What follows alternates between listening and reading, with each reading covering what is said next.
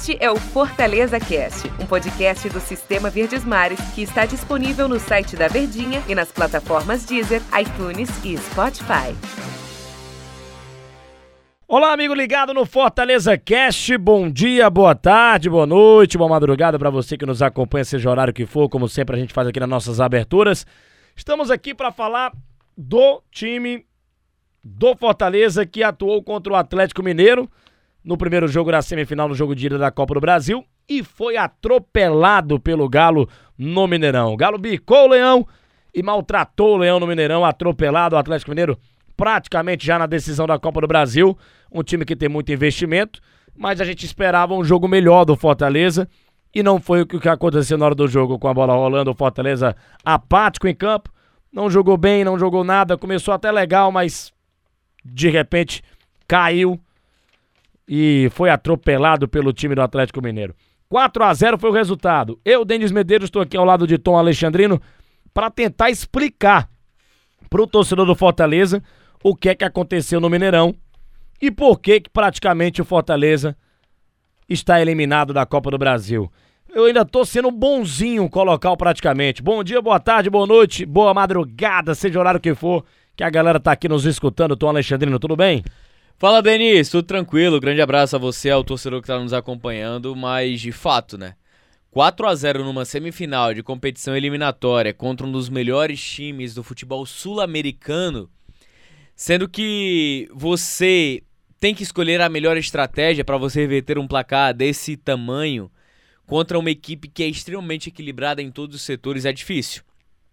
Eu digo para você, tem aquela questão de todos defendem, né? Aquela questão romântica de falar que o futebol sempre tem suas surpresas, aquela situação toda. Mas eu confesso para você, torcedor, Denis, que está nos acompanhando, que dessa vez esse romantismo ele não cola. De fato, um 4 a 0 numa semifinal contra um Atlético Mineiro que tem cancha para disputar esse tipo de competição, treinado por um cara que tem o conhecimento e o entendimento do que um resultado desse tamanho representa para chegar à final da competição, eu acho que não tem mais caminhos, não tem alternativas. A alternativa de um Fortaleza fazer quatro, não sofrer nenhum, é improvável para mim, ou muito pouco provável. Só, eu confesso que o futebol já mostrou muita coisa pra gente, mas muito, muito, muito difícil, cara. Muito difícil. É, a gente fala aqui com a voz para baixo mesmo, porque a gente, tava, a gente criou uma expectativa muito grande para essa partida do Fortaleza na semifinal da Copa do Brasil, mas acabou que, que não deu certo, né? E vamos tentar explicar para o torcedor. O Fortaleza até começa bem. No episódio passado, a gente conversou, eu e o Tom Alexandrino, que era, seria melhor colocar o Ronald no lugar do Matheus Vargas. E ter um ataque com, eu imaginava até com o Romarinho e o Wellington Paulista, mas ele colocou o Robson, faz todo sentido também. para ter mais velocidade e tudo mais. Só que ele entrou com. O Tinga sentiu, né? O Tinga não jogou, sentiu a adutora da coxa esquerda. Ele jogou com o Daniel Guedes no lugar do Tinga. E jogou com o Matheus Vargas lá centralizado. E o Fortaleza foi atropelado pelo Atlético Mineiro. É... Pra gente explicar de uma maneira geral o jogo, como é que foi a partida. Dá para explicar esse atropelo, Tô Alexandrino, e por que, que ele aconteceu? Primeiro ponto, o Atlético Mineiro é um time superior tecnicamente, né? Eu acho que é o primeiro ponto e mais claro e mais fácil de se falar que precisamos destacar e que já era favorito para o confronto e esse favoritismo ele ficou ainda mais claro e evidente no contexto da partida. Eu acho que o segundo, quando a gente fala de cálculo de Copa do Brasil, é uma competição eliminatória. Se Fortaleza chegou às semifinais, ele chegou com condições iguais de equilibrar, não tecnicamente, mas na estratégia. Copa do Brasil é uma competição em que se premia a melhor estratégia. A melhor estratégia ela vai se sobressair diante de adversários tecnicamente superiores. E até mesmo quando você é superior, você precisa saber como escolher a sua estratégia para não ser surpreendido por um adversário que está abaixo de você.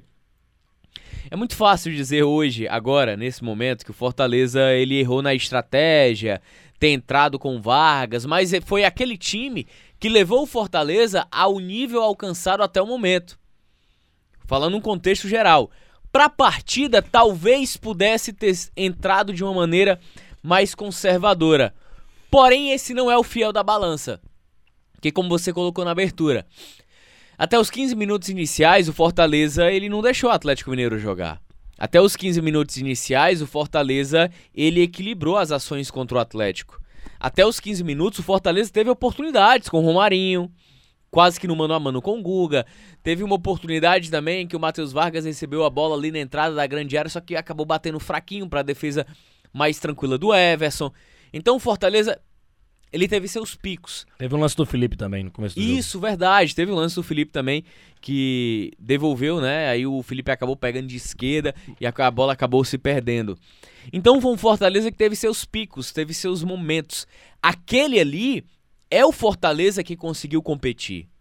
O Fortaleza da sequência do jogo, ele não é um Fortaleza que eu tenho tanto reconhecimento. Ah, mas você tá falando o Atlético é um time melhor. Mineirão, atmosfera, lotado, tudo bem. Mas não é para tanto. O 4 a 0 ele foi muito.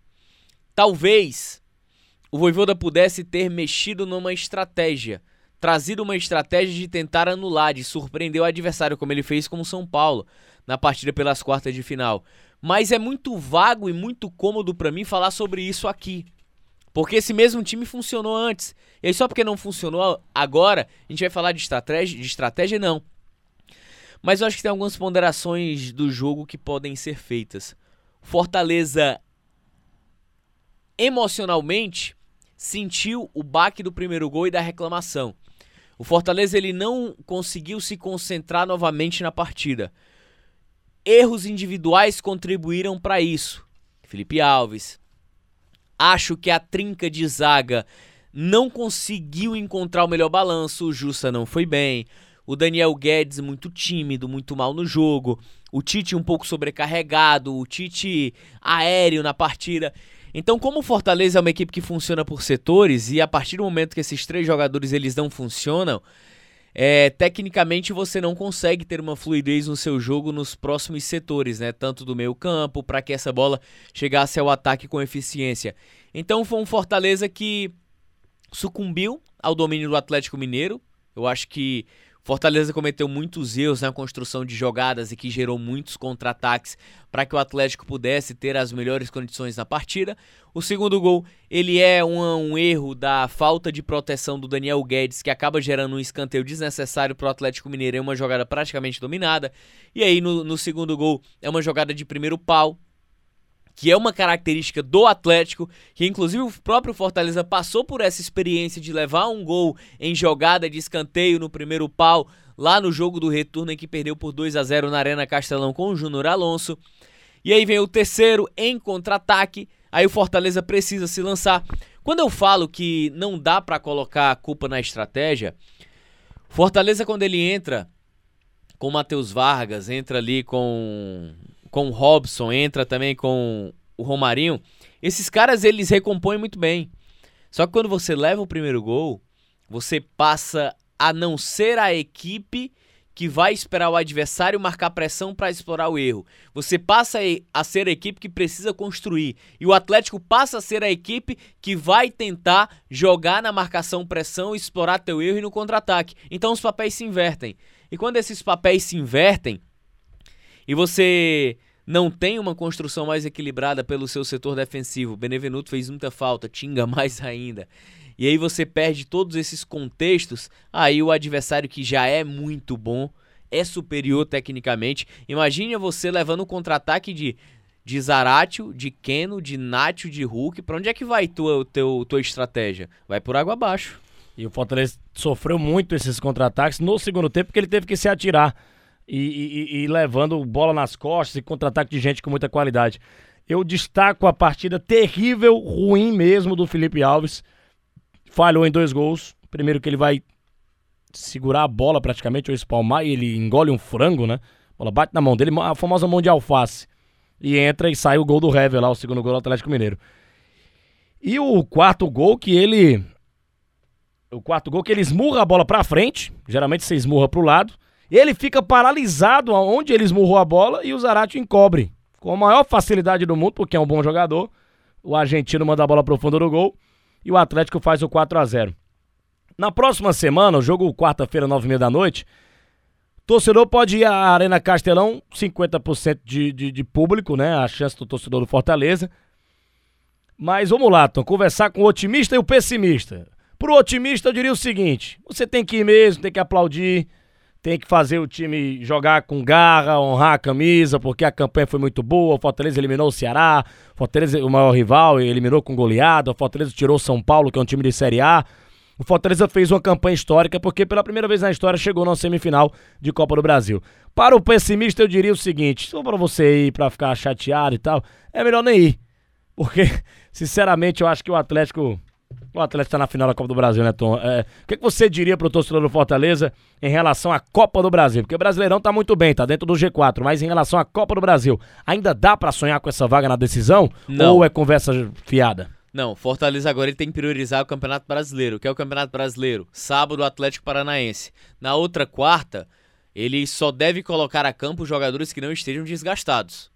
Concordo. E, a, e, pode, e, e o Atlético Paranaense. É, é duro falar isso, é. cara, mas por que, que você vai conservar contra o Atlético Paranaense, assim como conservou contra a Chape, para poder tentar apostar na vaga da Copa do Brasil nas quartas de final, sendo que a prioridade do Fortaleza é o Campeonato Brasileiro? Então, cara força máxima contra o Atlético Paranaense já no sábado, na quarta contra o Atlético Mineiro, vai com um time alternativo. É o que tem. E, e provavelmente o Atlético Paranaense vai vir pra cá no final de semana com um time alternativo. Exatamente. E aí é a chance de ganhar o jogo. E aí o que, é que a gente fala de Campeonato Brasileiro? Campeonato de oportunidades, campeonato de regularidade. O Fortaleza tem que aproveitar isso dentro do Campeonato Brasileiro. Até porque o Atlético Paranaense está vivíssimo na Copa do Brasil. Foi 2 a 2 o jogo contra, contra o Flamengo na semifinal. Deu nosso tempo aqui. Valeu, Tom Alexandrino. Grande abraço, hein? Valeu, valeu, Denise. Grande abraço. Valeu você também, torcedor do Fortaleza. Até a próxima edição aqui do Fortaleza Cash. A gente vai trazer outros assuntos. E aí, é isso, né? Não deu. Na Copa do Brasil foi 4 pro Atlético Mineiro, 0 pro time do Fortaleza. Situação muito delicada. O Atlético praticamente na decisão da Copa do Brasil. Valeu, torcedor. Grande abraço. Tchau, tchau. Este é o Fortaleza Cast, um podcast do Sistema Verdes Mares que está disponível no site da Verdinha e nas plataformas Deezer, iTunes e Spotify.